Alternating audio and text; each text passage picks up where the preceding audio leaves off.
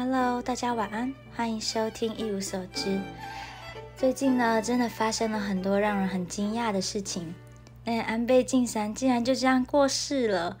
我那天早上还是下午的时候有看到，就是中枪的那个讯息，但是我真的完全没有觉得会这样就直接走掉。哎，然后晚上晚上回家之后才发现，天呐，就这样当场死掉了，我超惊吓的，一定要录起来记录下来，太夸张了。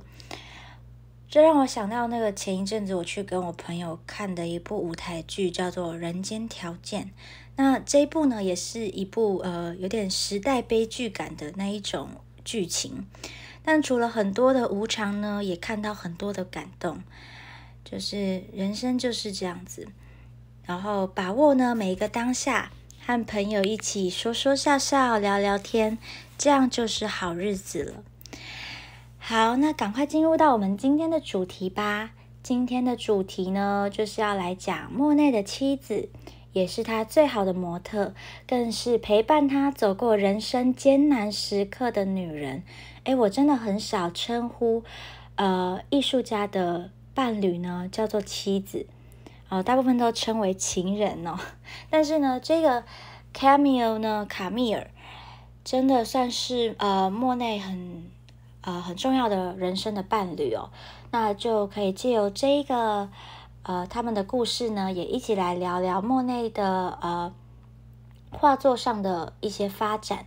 其实因为呃 Camille 很常当莫内的模特，所以在各个时期也都可以看到莫内不一样的呃进程。那上一期呢有提到莫内在画技上的一些表现手法，基本呢已经是莫内呃全部了的一半，可能一半啊多一点点这样子。随性呢，还有即时感，还有对光影的描绘是很大的重点。那笔触技法呢，上一期也都有提过，这边就跳过喽。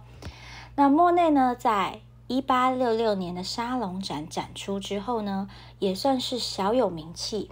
我觉得一八六六年对莫内来说真的是一个很重要的年份哦。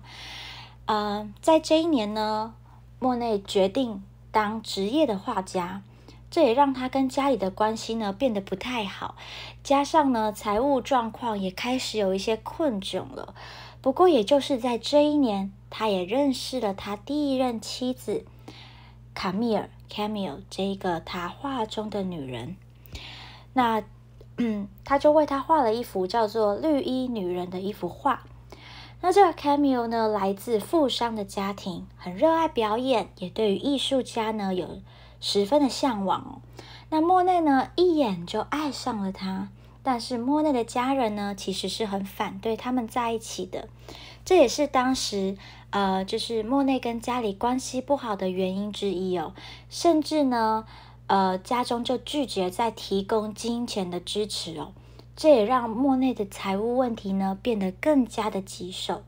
至于这一幅绿衣女人呢，我们可以看到这个画面上哦，呃，在许多方面呢也是很具有代表性的。我看的时候觉得，对于莫内自己来说，这幅画呃也是非常的有突破的。那这幅画的重点呢，在于裙摆材质的展现。画中的女人没有直接对视着这个观视观看者，呃，有一点那种妩媚的姿态哦。一身流行的服饰就显得十分的暧昧。那当代的呃，有一个很有名的小说家叫左拉，不知道大家知不知道？他是这样说这幅画的。我大概挑一些我自己的重点，他就说。这里呢，不只有超越现实主写实主义哦，也有感性而有力的诠释。他知道如何顾及细节而不流于冷漠，就是说莫内他很顾细节，但是呢，却又不会有那种硬邦邦的匠气感。我认为这是印象派的特色之一哦。他们呢的画通常很贴近人心，而且呢，感情是自然流露的。当然呢，左拉也说啊，这一幅画呢少了一种气质，少了气质的画呢就是死的画。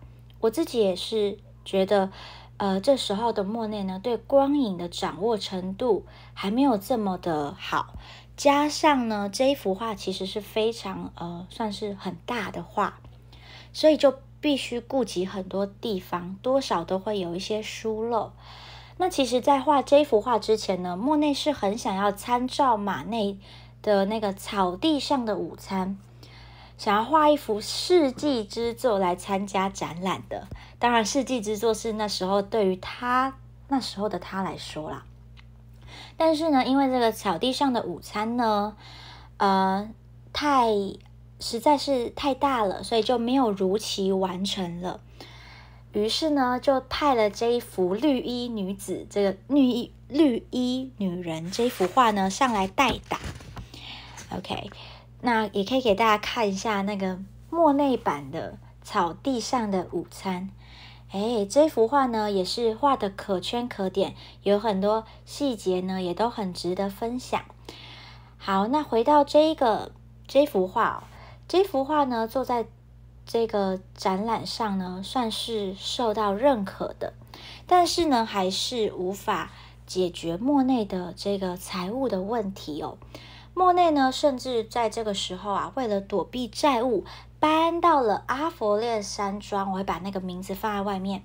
而且呢，也为了闪避扣押作品的债权人哦，毁了大概两百幅的油画，真的损失非常的巨大。那雪上加霜的事呢，就是上次在 IG 上我有分享那一幅《花园中的女人》，也被沙龙展拒收了。而且在这个时候，她的这个 Camille 呢还怀孕了，所以非常的很多事情都夹杂在一起哦，让这个莫内呢实在也是压力非常的大。其实《花园中的女人》这幅画呢，算是莫内一个很大的里程碑。可以看到，在这幅画呢当中啊，最重要的主角不是那些女人哦，而是光。那莫内在画这一幅画的时候，因为是在户外嘛，那时候天气呢很不好，那他的那个他就迟迟没有动作。在旁边的友人呢，库尔贝这个画家就问他说：“啊，为什么你不赶快画呢？”那他就说：“哦，我在等光啊。”那这幅画的光影层次呢，非常的多。莫内呢，其实在呃这个时期是非常重视这种光影的。然后他也在努力的练习当中，算是一个累积的时期。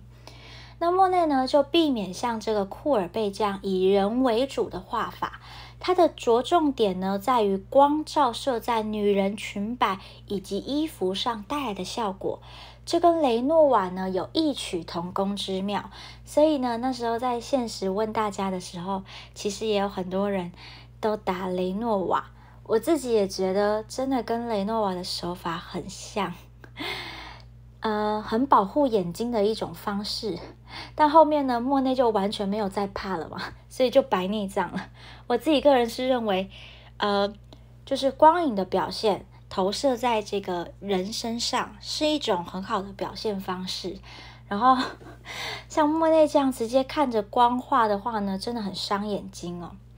好啦，那我们在这边就卡一个好了，因为后面呢有点多哦。对了，因为这幅画没有被选进沙龙展，还有其他印象派的画家也在同一个时间受害，所以呢，他们就开始讨论说，呃，要来组织私人的展览。